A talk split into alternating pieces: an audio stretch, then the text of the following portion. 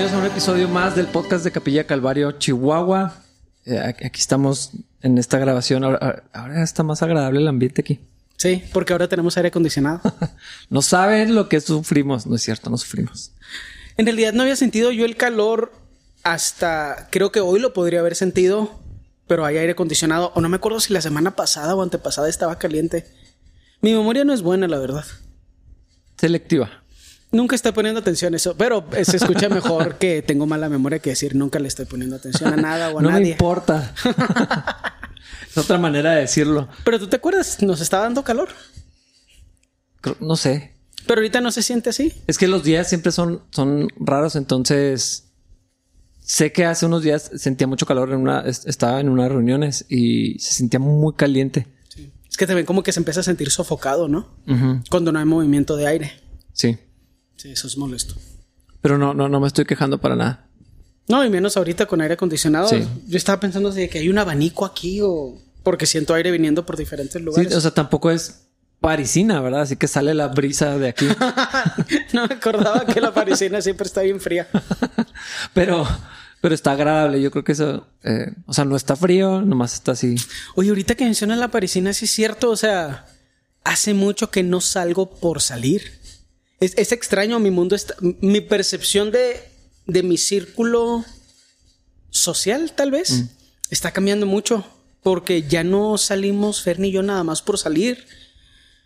ya no salimos tanto a caminar, ya todo es en redes sociales. Pero en general todo eso disminuyó, ¿no? Eh, hace poco estaba pensando eso con, platicando con Wendy, que, o sea, ya como ciertos lugares que nos gustaban mucho y nos siguen gustando, o sea, que nos da mucha felicidad que existan y como quiera no vamos a ir. Sí. O sea, como quiera no vamos. Sí. ¿Es, la edad de eso?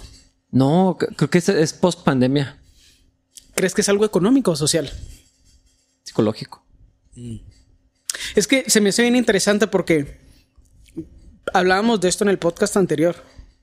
Como veo cómo se confirman todas las cosas que ya sabíamos mm. sin la teoría psicológica eh, explícita que lo, que nos lo haga saber de que somos seres sociales, de que no es tan sano que estemos todo el día en el celular, que no es tan sano, como decíamos el podcast pasado, que siempre estemos viendo noticias malas que tienen sus efectos negativos.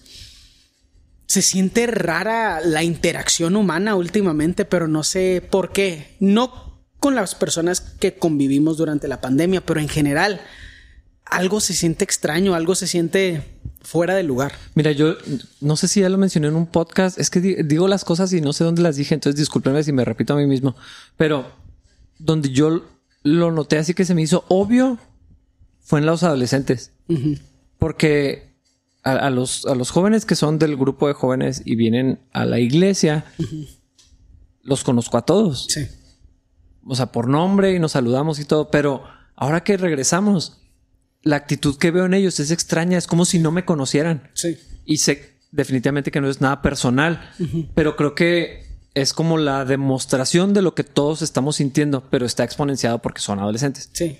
Y, lo noto aún en las personas con las que convivimos, o sea, ya no convivimos tanto. Sí. Y no es, no es por temor, no es porque por, eh, un tema económico, simplemente nos, no sé si nos acostumbramos o nos desacostumbramos, no sé cuál Sí, pues que ya no están, no somos tan intencionales como creíamos que éramos, porque todas las cosas, la mayoría de la convivencia entre mexicanos creo que sucede como resultado natural de las interacciones que son repetitivas y rutinarias. Sí. ¿Qué hacemos después del servicio?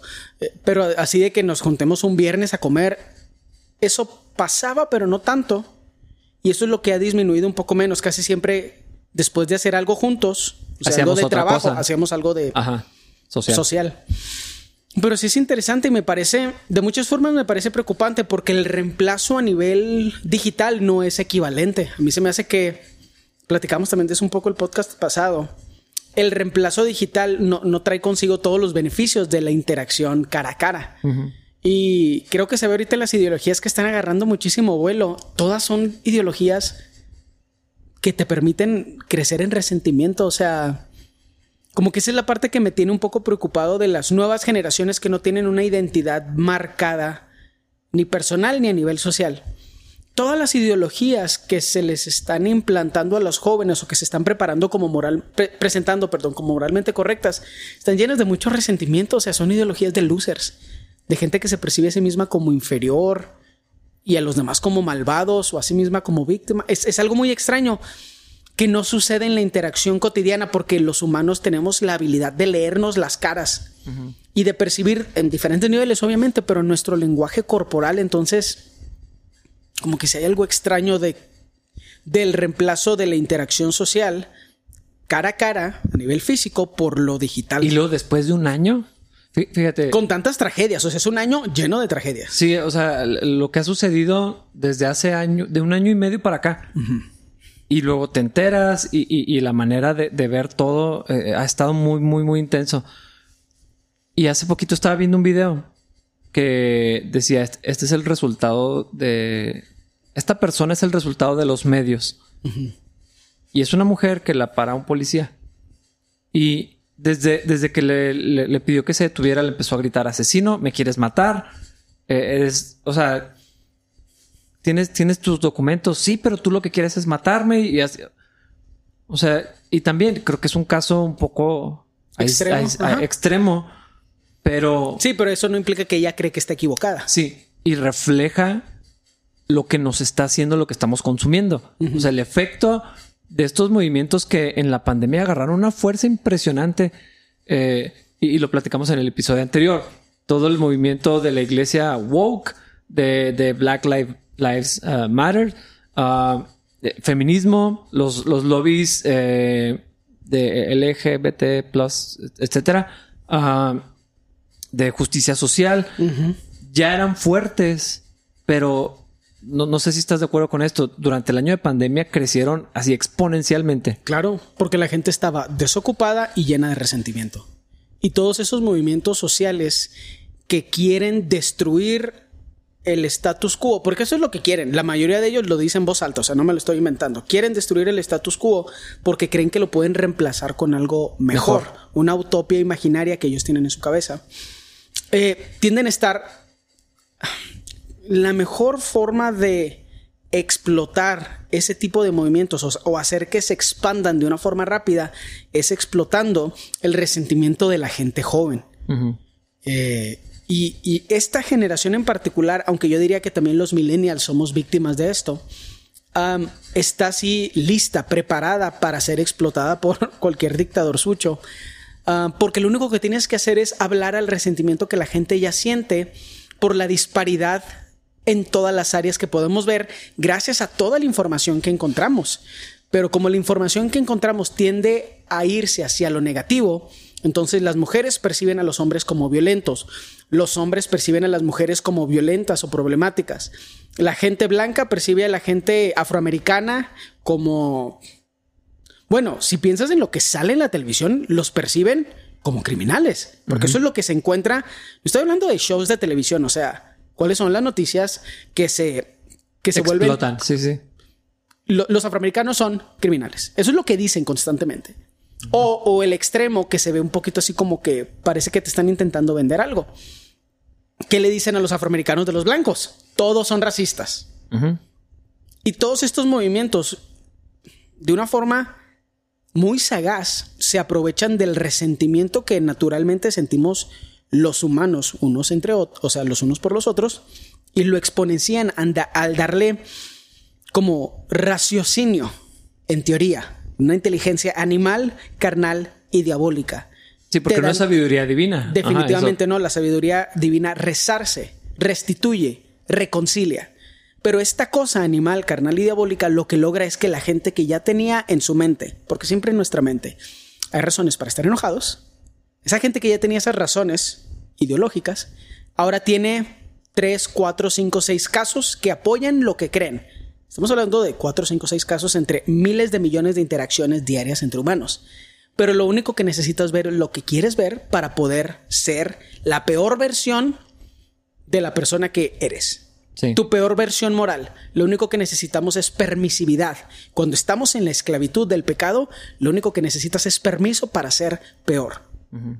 Lo mejor de estos, y, es increíble, lo mejor de estos movimientos es que te dan permiso para ser despreciable mientras traes el estándar o el estandarte de ser admirable. Sí, una bandera moral. Antirracial, woke, X o Y cosa. Todas esas cosas predican lo opuesto a lo que creen.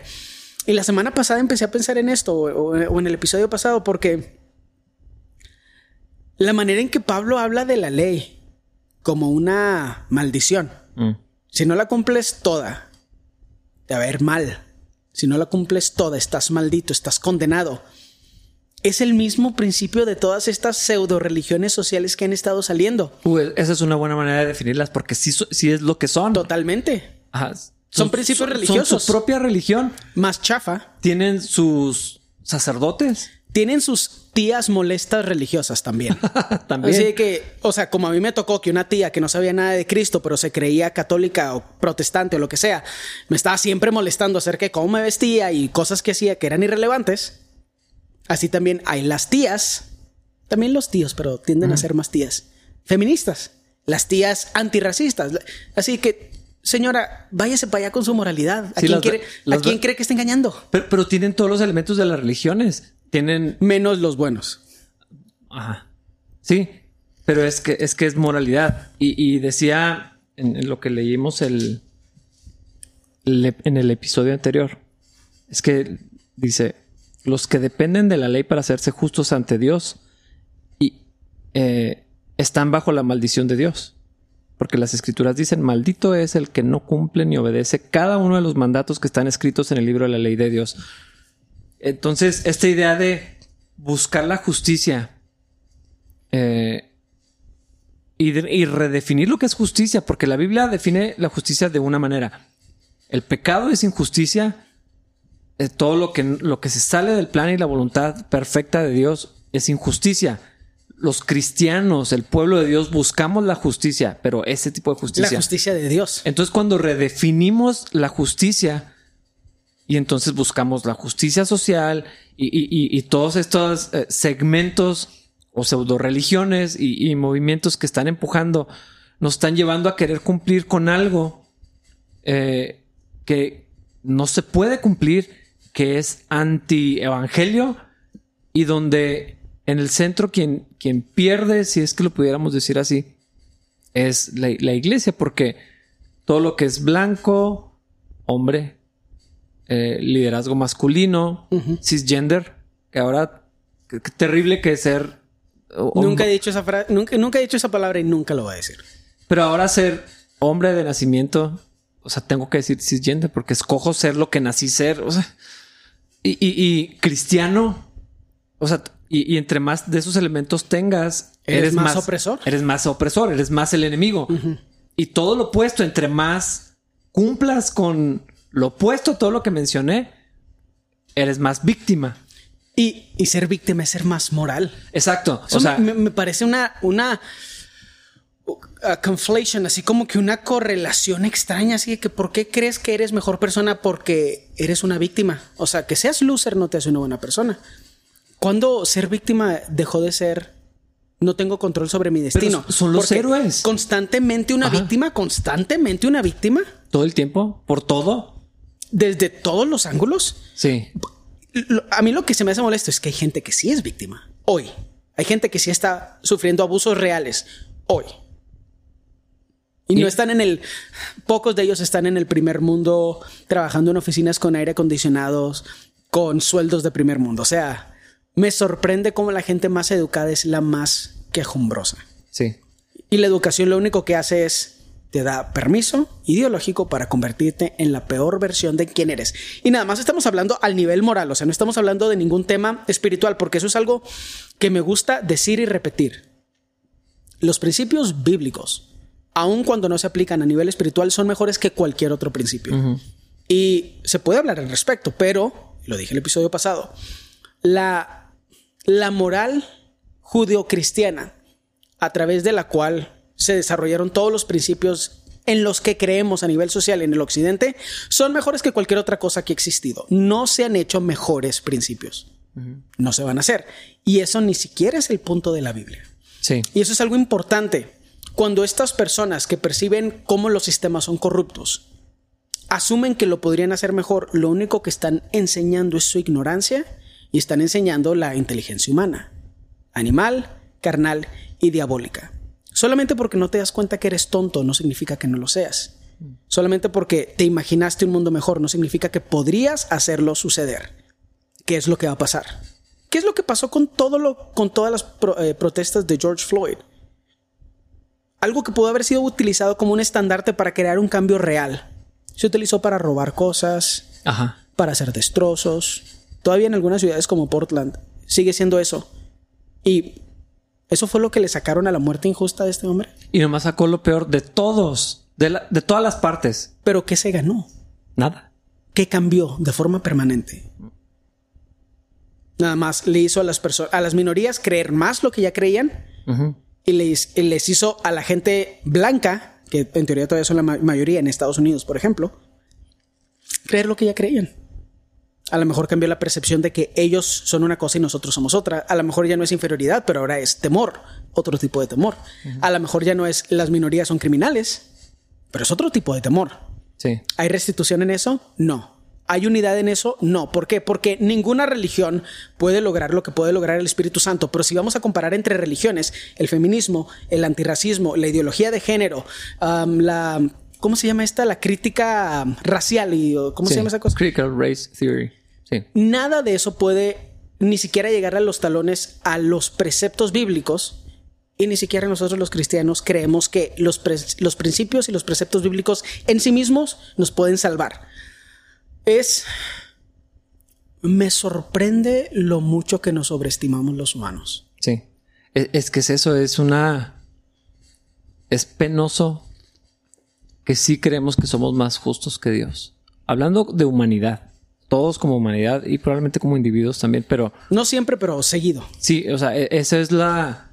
lo que continuamente sale de nosotros. Por eso nos ofende cuando Dios hace cosas con las que no estamos de acuerdo. Por eso el reclamo de la justicia social es levantar el puño contra Dios porque yo lo podría hacer mejor. Sí. Yo, a mí, es que para mí ese es el problema de, de los conceptos mal utilizados.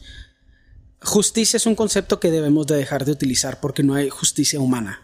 Y no hay argumento filosófico en contra de eso. todos los principios de justicia, todos los principios legales son de retribución.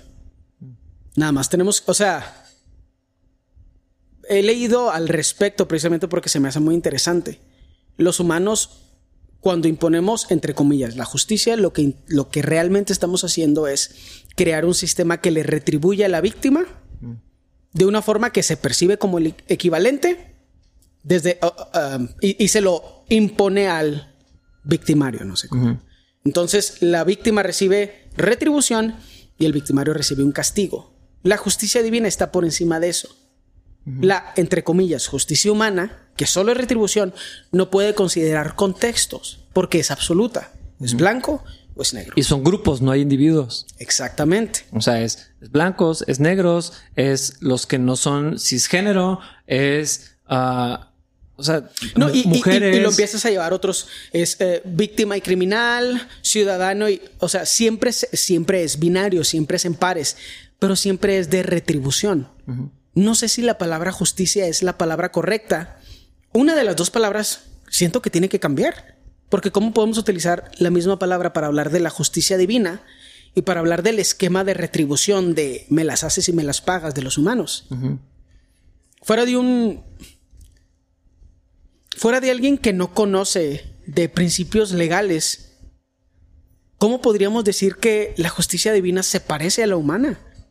En la justicia divina no recibimos las cosas malas que nos merecemos. Y en la justicia humana, si se encuentra que eres culpable, recibes el costo de tu crimen. Eso es retribución. Todos estos movimientos sociales son retributivos. Me la hiciste, me la pagas muchos de ellos es, se la hiciste, tu gente se la hizo a mi gente y me la van a pagar. Y es súper interesante porque a veces los roles están al revés. Ajá, y luego a veces es, esa gente se le hizo a otra gente. Ajá. Ni siquiera tiene que ver ni conmigo, ni con mi familia, ni, ni, con mi cultura, ni, eh, no, pero el punto es que para, para encontrar una identidad, encuentras la manera de identificarte como una víctima Sí. y puedes violentar a las personas que en tu mente son malas. Esa idea de punch a Nazi, golpea a un nazi. Mm. ¿Sabes qué es lo mejor de todo?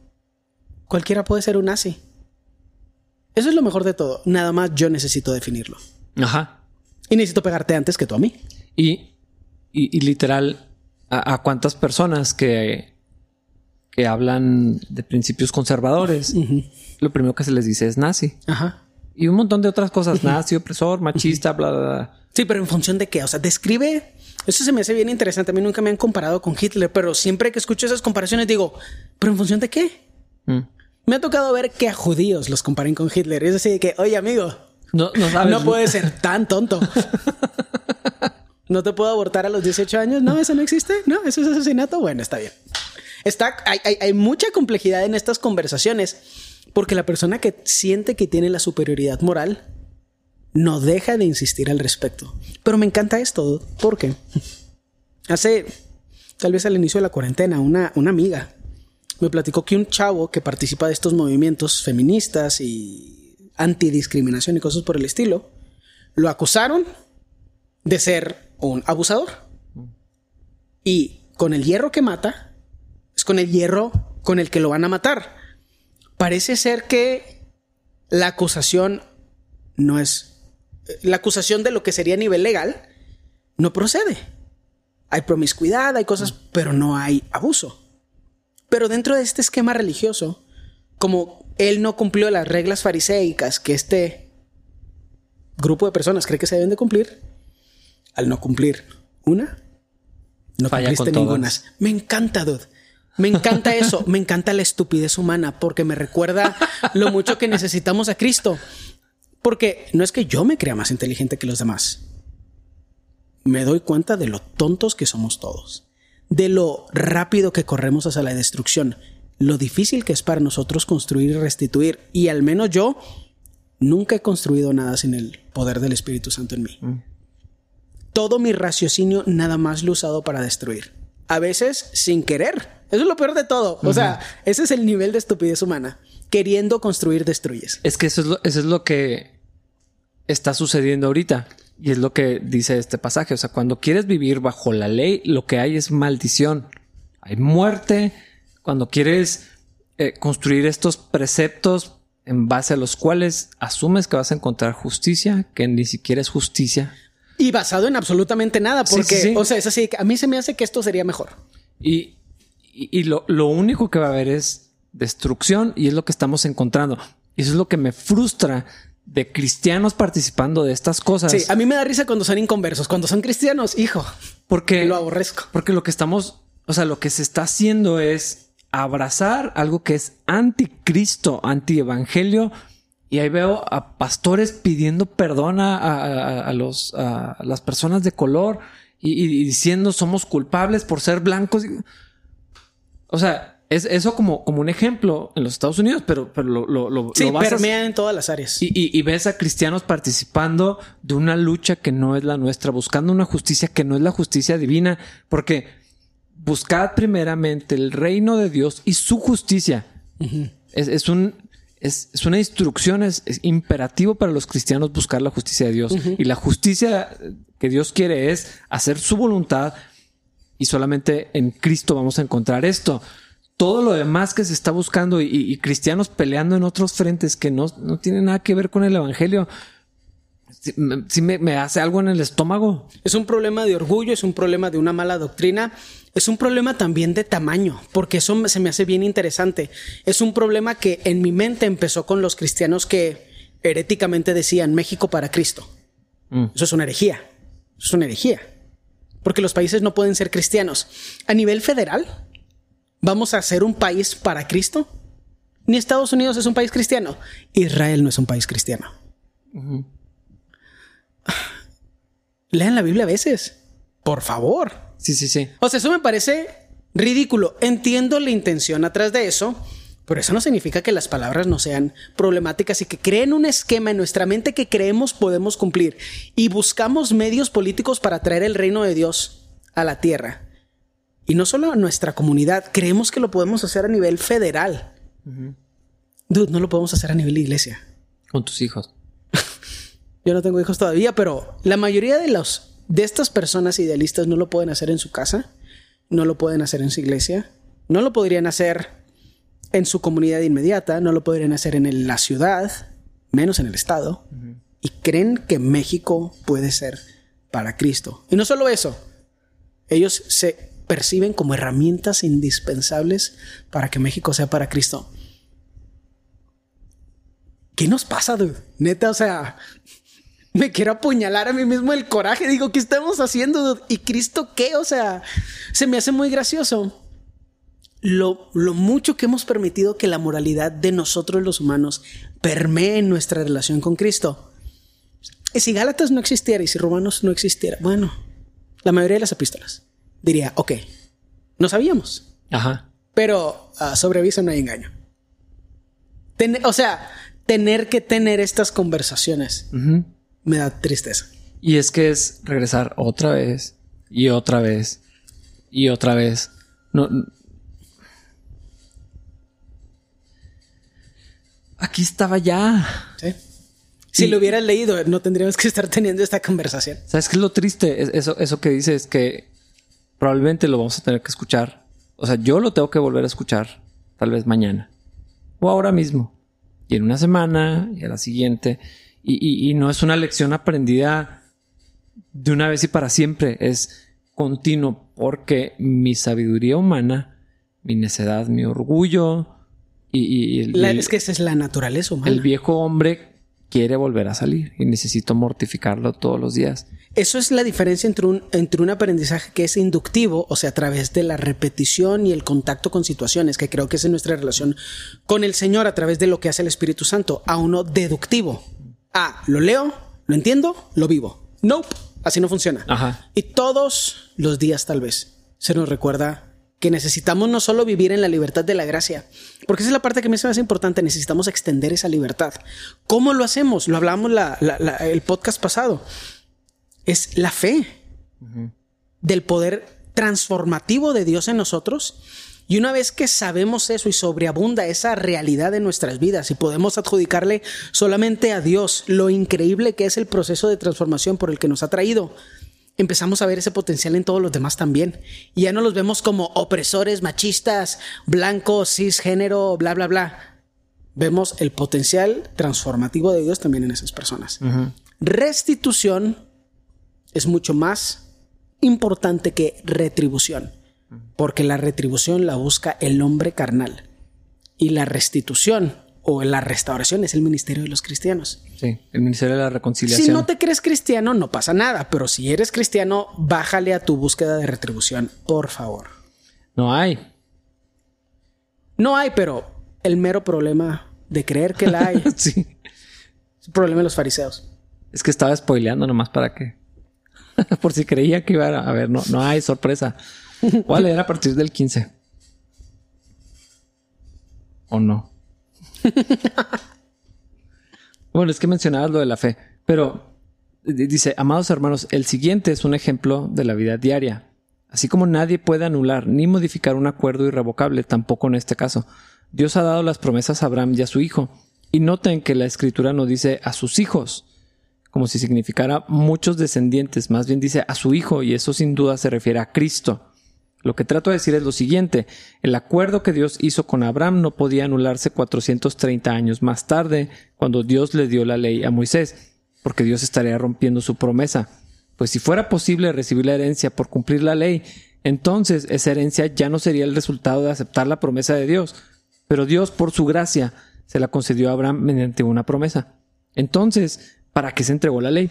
Fue añadida a la promesa para mostrarle a la gente sus pecados pero la intención era que la ley durara solo hasta la llegada del Hijo prometido. Por medio de ángeles, Dios entregó su ley a Moisés, quien hizo de mediador entre Dios y el pueblo. Ahora bien, un mediador es de ayuda si dos o más partes tienen que llegar a un acuerdo, pero Dios, quien es uno solo, no usó ningún mediador cuando le dio la promesa a Abraham. ¿Hay algún conflicto entonces entre la ley de Dios y las promesas de Dios? De ninguna manera. Si la ley pudiera darnos vida nueva, nosotros podríamos hacernos justos ante Dios por obedecerla. Pero las escrituras declaran que todos somos prisioneros del pecado Así que recibimos la promesa de libertad que Dios hizo únicamente por creer en Jesucristo. Ahí está la solución a todos los problemas de los que hemos estado eh, platicando. Que los no creyentes crean que pueden transformarse en mejor personas, siendo antirracistas, siendo feministas, siendo antidiscriminación de cualquier tipo. Que los no creyentes crean eso es de esperarse. No debería de sorprendernos. ¿Qué otra cosa van a hacer? literalmente toda la historia de la humanidad pasa eso. No le quita lo tonto. No le quita lo antipsicológico, lo anticientífico, lo antihistórico. O sea, no le quita lo tonto. No le quita la falta de reconocimiento de cómo los humanos descomponemos los sistemas mm. para que nos sirvan más a nosotros. Y todos estos individuos tienen en sus ideologías metodologías fascistas similares a las de Hitler y Mussolini.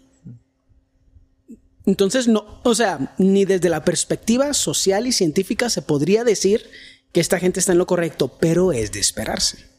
Porque hasta los animales crean una moralidad que todas, que todos los individuos dentro de cierto ecosistema y comunidad deben de seguir.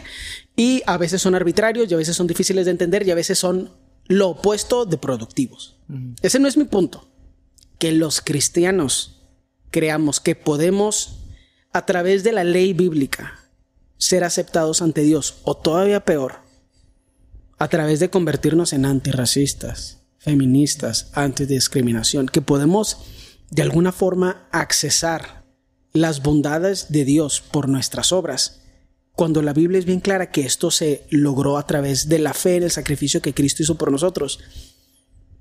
Sí. Es un evangelio corrupto, prostituido. Inaceptable. Inaceptable. y lo triste lo peor. Bueno, lo peor es que es una, es una afrenta directa al, Evangelio, es decir, a la persona y obra de Cristo. Es decir, o sea, sí Cristo, pero... o, en lugar de Cristo. Pero voy a checar mi privilegio. Sí. Cristo, pero voy a checar mi privilegio. Eso sí que, dude, no eres buena persona. ¿Y cuántas personas están siendo arrastradas por esto? O sea, gente nueva, gente ignorante, eh, eh, y, lo digo en el mejor sentido, o sea, que nomás que no saben, o sea, no, no han buscado, no han aprendido lo que sea y están siendo arrastrados a, una, a una cosa que no es el cristianismo. Entonces, e, e, eso que dices me, irrita bastante y me duele también que en las iglesias se predique esto, se modele esto y sea el evangelio que se enseña en la, en la iglesia desde el púlpito. Dios nos libre. Es que es bien importante entender que nuestro rol como cristianos, de todos, o sea, en cualquier jerarquía que se podría percibir, porque hay algunas personas que consideran que el pastor estamos arriba, bla, bla, bla. Nosotros no creemos eso, pero si ese fuera el caso, como quiera, ni en esos casos consideramos la aprobación de los hombres más importantes que la de Cristo. Pablo ya dijo eso al principio de Gálatas. Nunca consideramos la aprobación de los demás, llámese feminista, llámese, llámese antirracista, pero también llámese cristiano medio fariseo, llámese mi mamá, mi papá. Nunca busco yo esa aprobación por encima de la aprobación de Cristo, de mi creador, de mi Señor. Ahora, ser aprobado por mi creador restituye todas mis otras relaciones.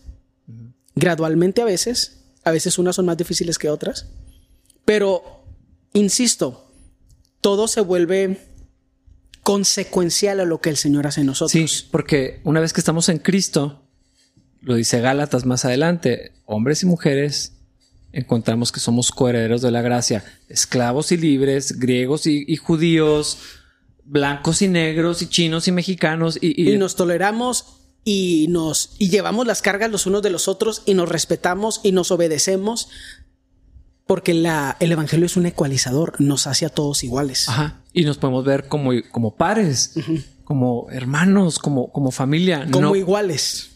No como grupos, que, eso es lo que, lo, que está sucediendo. O sea, somos cristianos blancos, tenemos que tener eh, eh, equidad con hermanos cristianos negros y, no hay suficiente diversidad en las iglesias y un montón de otras cosas que se están diciendo. Eh, se, sigue viendo en grupos, pero desde dentro de la iglesia. Y se me hace tan, la neta, racista buscar una diversidad forzada como si la gente de una raza diferente realmente pensara diferente. Eso se me hace lo más racista, que porque eres de otra raza piensas diferente que yo. Ah, eso es racismo. ¿Sabes quién Sí. creía lo mismo? Hitler. Ajá. Literal. O sea, ahora diré esto. La comida es diferente y eso está bien fregón. A mí me gusta esa parte de la De diversidad. la- ajá, pero, pero eso, eso es otra cosa. Pero cuando nos veamos como una raza, porque no hay varias razas, o sea, es una. Sí, que eso es, es una, y literal, no quiero ofender a nadie, pero ese es el concepto correcto. Es la bastardización del concepto de raza. Literal, ese es el concepto correcto, porque en ninguna otra especie, en, en nuestra realidad física aquí en la Tierra, se, se divide raza como se divide con nosotros. ¿Y qué raza? Se vuelve súper complejo. Porque ¿cuál es nuestra raza? ¿Cuál es tu raza y mi raza? ¿Es la misma? ¿Por qué no? ¿O por qué sí? Ajá, ajá.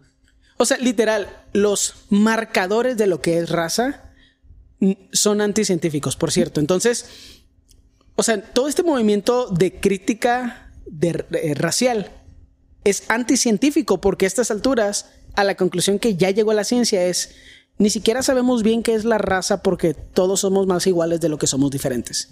Y yo voy y platico con alguien de China, con un chino, y, ah, mira, pensamos casi igual. Sí. Y voy con un negro. Ah, mira, pensamos casi igual. Voy con un que es otra raza. Un europeo.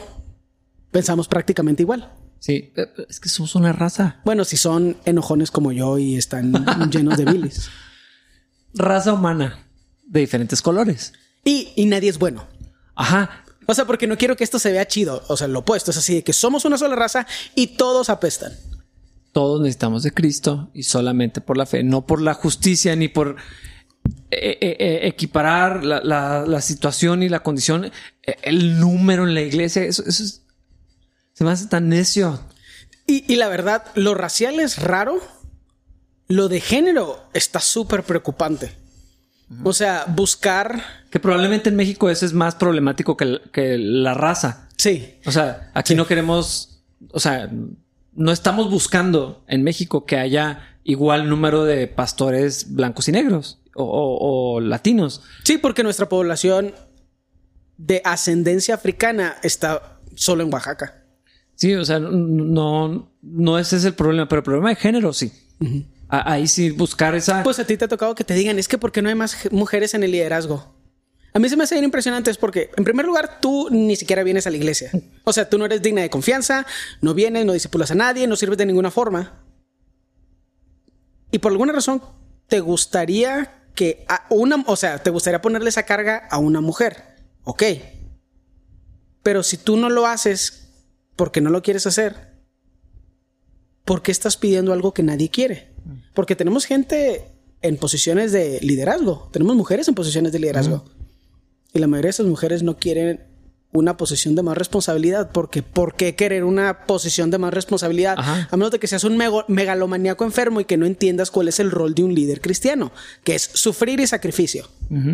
Es, es, es así de que gente que no sabe nada pidiendo algo que nadie quiere para otras personas imaginarias. Y sin ningún propósito, exactamente. Nomás porque exista. Pero Esto es extraño porque siempre la moralidad se descompone. Nos ha pasado muchas veces. La Inquisición es eso. Los campos de concentración nazis son eso. ajá. Lo que pasó en la Rusia comunista es eso. No fue religioso, pero fue moralista. Ajá. Y sí fue religioso. lo que está pasando en México es exactamente eso. Ajá. Y, y, y esto es un problema de cómo no nos hemos dado cuenta, no hemos respetado la Biblia por sus preceptos tan increíbles y asumimos que pueden ser reemplazados por otra cosa. Y la Biblia, después de un millón de años que la hemos tenido disponible, no ha causado tanto daño como estas ideologías nuevas han causado daño. Ahora, la Biblia causa daño cuando está mal utilizada Obviamente, sí. y en sí misma tiene la autoridad para que otras personas corrijan al que la está utilizando mal. Pero podemos hablar de muchos factores históricos y de autoridad y de ah, factores dictatoriales, etcétera. Por estas ideologías bien utilizadas, o, sea, utilizadas con el objetivo con el que fueron creados, destruyen. Sí, como que, ah, ¿qué, qué- qué estamos haciendo? O sea, ¿qué crees que está pasando? Y por eso necesitamos pelear contra nuestros impulsos morales, porque son malos. No voy, no, no voy a hacer el paréntesis que siempre hago. Necesitamos los cristianos ya superar esa idea de la moralidad y dejar que el Señor defina nuestro camino y defina nuestra identidad. Que nosotros podamos ver el, el, proceso de transformación que Cristo hace en nosotros y podamos extender esa gracia a los demás. Porque hemos utilizado mucho esta imagen últimamente, pero creernos como esa persona al que se le eh, perdonó muy poco, pues crea estas culturas insanas, pero cuando tú te reconoces a ti como el peor de los pecadores, te empiezas a dar cuenta que puedes extenderle gracia a los demás. Empieza a darte, a, darte curiosidad, pero de una forma sana, porque la gente llega a las conclusiones a las que llega. Puedes ver congruencia entre quiénes son y lo que les ha sucedido, y puedes ver la esperanza de Cristo en ellos. Es que podemos ver poco a poco a las personas como Dios las ve, con compasión y con, con amor y, con paciencia y, y ves el, pecado porque no se trata de ignorar el pecado, ni hacer como que no existe, ni... No, ni vivir en pecado para que sobreabunde la gracia. O sea, ninguna de esas cosas son lo que siente naturalmente alguien que ama a Dios. Pero, pero cuando puedes ver como están muertos, esto es un valle de huesos secos pero Dios me dio vida a mí. Entonces también le puede dar vida a otro. Gloria a Dios. Y, lo vamos a ver. Y entonces sí podemos ver a las personas con el potencial de, de ser salvos, de ser transformados, de ser moldeados a la imagen de Cristo, como Dios lo hizo conmigo. Y no solo como un opresor, un blanco, un rico, una, pues no sé, eh, una feminista, una feminazi, porque todo, o sea, todas esas clasificaciones nos hacen sentirnos superiores a los, a los demás. Esa feminazi, entre comillas, necesitas poderla ver con el potencial de Cristo en ella. Sin los resentimientos, sin los traumas. Sin con la sanidad, sin la superioridad. Ahora, con sanidad tal vez en cosas que pasaron en su vida, porque muchas veces son puras cosas de educación idealista, ideológica. Pero hay algunas personas que caen en esos extremos porque fueron lastimados y en su mente no se pueden hacer a la idea de no ver a todas las personas como enemigos. No hay solución psicológica para eso. No existe. Yo lo sé de primera persona. O sea, no existe eso. No existe. Se cambia un resentimiento por otro nada más. Pero sí hay una solución espiritual. ¿Qué necesita ese hombre abusivo? Lo mismo que necesita esa feminista abusiva, esa feminazi, a Cristo. Y entonces todo se empieza, o sea, todo nos lleva a un estándar, a un solo estándar, que es ser hechos a la imagen de Jesús. Podríamos leer la última porción de este capítulo, porque a mí me encanta Hijos de Dios por medio de la fe, me encanta ese título. O sea, eso que estamos hablando, y, y como le estamos hablando a cristianos, creo que muchas veces es bien importante advertir de cómo podríamos obrar mal. Mm. O no, no es cierto, no. Cómo nuestro enfoque podría ser incorrecto, no de cómo podríamos obrar mal. Más bien de cómo podríamos equivocarnos en nuestro enfoque, hacia dónde estamos caminando. Pero me gusta la idea de la esperanza que tenemos en la fe. ¿Quieres leerlo? No, léelo tú mejor. 23 al final del capítulo. Antes de que se nos abriera el camino de la fe en Cristo, estábamos vigilados por la ley, así como está ahorita el mundo. Entre paréntesis. Nos mantuvo en custodia protectora. Claro que es otra cosa porque es la ley de Dios, por así decirlo. Sí, es la mejor versión de la ley esto. La otra es una... La ley que bajo la que vivimos ahorita es una ley opresora. Sí, esto es, esto es otra cosa. La ley de Dios, el corazón de Dios. Entonces, nos mantuvo en custodia protectora. Uh, me encanta esa traducción. Por así decirlo. Hasta que fuera revelado el camino de la fe. Dicho de otra manera, la ley fue nuestra tutora hasta que vino Cristo. Nos protegió hasta que se nos declarara justos ante Dios por medio de la fe.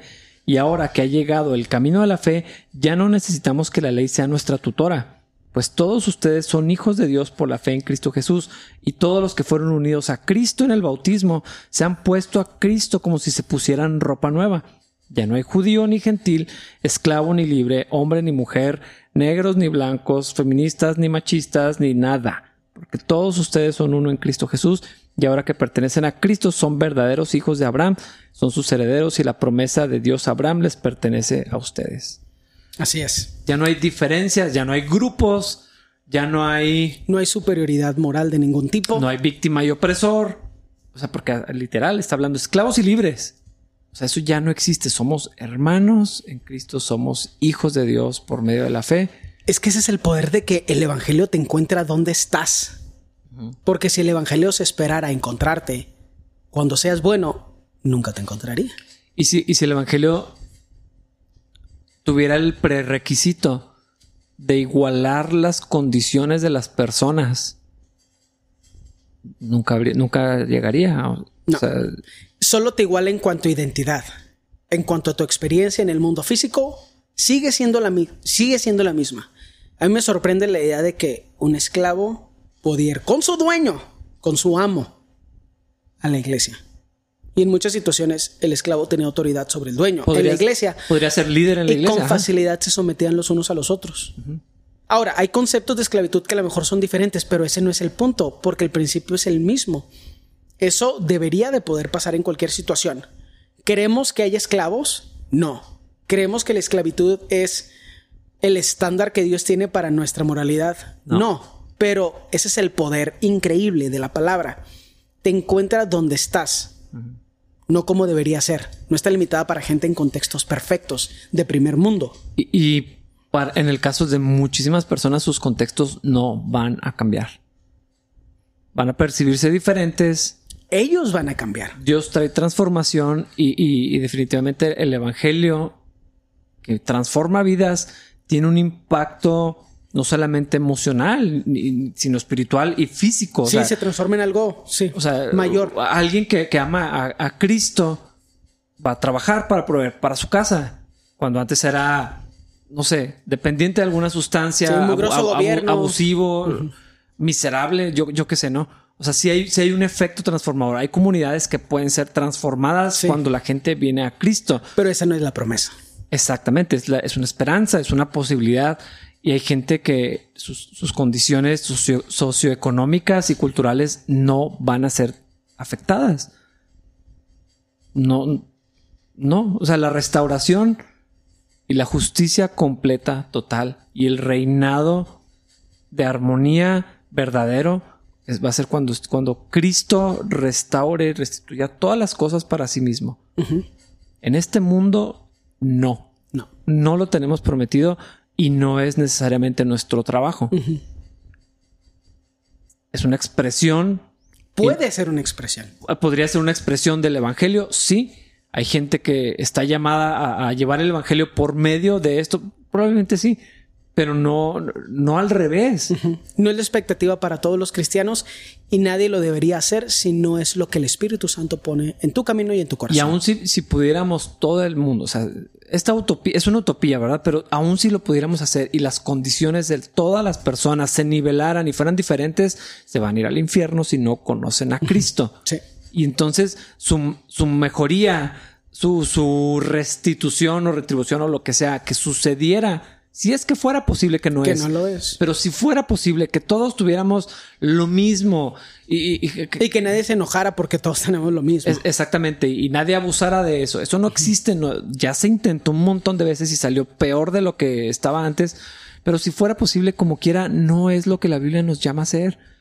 O sea, aunque, aunque, aunque existiera la capacidad humana de llegar a esa utopía, no es lo que Dios nos llama a hacer y ni siquiera sería justicia porque eso no es lo, la justicia de Dios. Y entonces, como quiera, estaríamos, es más, seríamos una versión global de Pablo. Ajá. De, de, de, de llenarnos a nosotros mismos de, una eh, justicia que nos creamos, de, lograr todo lo que nuestros estándares nos obligamos a, a, demandarnos y los cumplimos y como quiera estaríamos lejos de Dios. Trapos de inmundicia. A nivel utópico, pero como quiera, trapos de inmundicia. Sí. O sea, nada que ofrecerle a Dios en eso. Eso no, eso no, no sería agradable a Dios. Sí. Eh, eh, sé que sé cómo suena, o sea, lo estoy diciendo con, todas las letras. No sería agradable a Dios porque es aparte de Cristo. Sí. Y nada que le ofrezcamos a Dios, aunque nos parezca humanamente justo, racional, bueno y positivo, nada aparte de Cristo va a ser agradable a los ojos de Dios. Absolutamente nada. Sí. Sí. Hijos de Dios por medio de la fe en Cristo Jesús. Nada más. Y si la Biblia, si los preceptos bíblicos no son el objetivo, que son funcionales y productivos, son los mejores que hemos tenido, pues mucho menos cualquiera de las otras ideologías, que no le llegan ni a los talones a la complejidad y a la efectividad de los principios bíblicos. Es más, todavía peor, está demostrado que no funcionan con, no- con nombres de países y de líderes. Ni siquiera es, bueno, pues vamos, el beneficio de la duda. Pero esa es la enfermedad del orgullo. Toda esa gente dice, pero yo sí lo voy a hacer funcionar. Yo sí podría. Yo diría, yo diría, si no lo puedes hacer ni en tu casa, En tu cuarto. si no lo puedes hacer con tu cama, no lo puedes hacer en ningún lado. Necesitamos que el Espíritu Santo sea el que nos dirija, pero eso no puede pasar si no dejamos que el Señor venga a nuestra vida y que sea Él el que redefina todo. Sí. Y a través de esta fe Es que yo insisto, siempre cuando pensamos de fe, pensamos en dinero o en milagros físicos, de sanidad. Ajá. No, dude. Tú eres una mala persona. No tú, el que me Ah, escucha, no, sí. pero también tú. Sí, yo sé. No me ofende. Eres una mala persona. Eres una mala persona. Es innegable. Eres una mala persona. Pero en las manos del alfarero podría ser otra cosa. Y los vasos de deshonra se convierten. Eh, Son usados como si fueran vasos de honra. eh, O bueno, más bien Dios escoge cuáles son sus vasos de honra y cuáles son los de deshonra. Y hay un montón de cosas que suceden y Dios utiliza a los tontos para humillar a los inteligentes. Pero eso ya es una vez que nuestro Señor, o sea, nuestro dueño, determina qué es lo que Él quiere hacer con nosotros. Es mejor esa libertad, la libertad que tenemos en sabernos de Él, que la esclavitud a la ley bíblica, porque es esclavitud a la ley bíblica, que es la mejor versión de la esclavitud. O a la ley del feminismo, a la ley del socialismo, a la ley de la igualdad social, a la ley... Y todos los conceptos mal definidos, mal estudiados, mal esquematizados. Y aún así hay gente que quiere vivir bajo esas estructuras. Digo, ¿qué nos pasa? Qué triste. E- Es que cómo, cómo podemos... ¿Cómo podemos elegir eso por encima de la gracia? Es necio. O sea, eh, ni siquiera tiene sentido Pero es que sí somos los humanos. lógico. Y, y- y preferimos la versión de John Lennon, que por cierto se llama Corea del Norte, si existe ese lugar. Y, o sea, preferimos eso Sí. que la gracia. O sea, gracia gratis, no te lo merecías, no puedes lograrlo, no te alcanza, no te basta, no llegas. Nomás tienes que creer en Cristo y, y- y- ya es todo lo que tienes que hacer. Pato, una vida sin resentimiento. Qué, qué, qué, qué, qué increíble invitación. Una vida donde no ves a los demás por lo que tienen o por lo que son, sino por la imagen de Dios en ellos. Con fe y esperanza de que Dios los podría transformar. Que podría ser utilizado en ese proceso en vez de verlos como opresores y enemigos. La inteligencia, la inteligencia humana es animal, carnal y diabólica. No podemos aspirar a ninguna otra cosa fuera de Cristo. Pero en Cristo hay plenitud, hay vida, hay abundancia, hay una mesa para todos, todos caben, hay suficiente. Todos somos iguales, nadie es olvidado. ¿Por qué? por- cómo, cómo no escogeríamos eso? Yo sí quiero, yo sí quiero eso y por la gracia de ¿Cómo Dios. los cristianos no escogemos eso? Ah, que sí. los de afuera escojan su basura. ¿Cómo los cristianos ponemos plan A, B y C en vez de decir que Dios haga su voluntad? Necesitamos leer la Biblia, necesitamos escudriñar la palabra, necesita volverse otra vez el estándar Sí. de fe y conducta. Y si alguna vez nos ven tropezar en esto que estamos diciendo y nos estamos echando de cabeza, nosotros solos, por favor, oren por nosotros y luego nos dicen otra vez y nos, no, o sea, nos avientan esto que estamos diciendo a la cara. Lo- lo- lo- si llegamos a, es- a ese punto, lo Mándenos vamos- un link. Lo vamos a necesitar, de verdad. Es más, ni siquiera nos digan nada más. Es como que, mira, escúchate lo que tú decías y ya. Escúchate a ti mismo. Y, y- y ya. Perdón, estoy batallando con el micrófono, es que está chueco. Me tiene molesto porque está un poco chueco. Estás batallando en tu mente con el micrófono. Tengo una hora haciendo esto. O sea que no, no me, no me deja en paz. Discúlpeme por hacer esto en público. Probablemente te están escuchando hacer un chorro de ruido. Perdón, perdón, perdón. Dani, vas a batallar con, para editar esto. Discúlpeme. Nos vemos en el siguiente episodio. Creo que ya mejor. Separamos. no, eh, bye.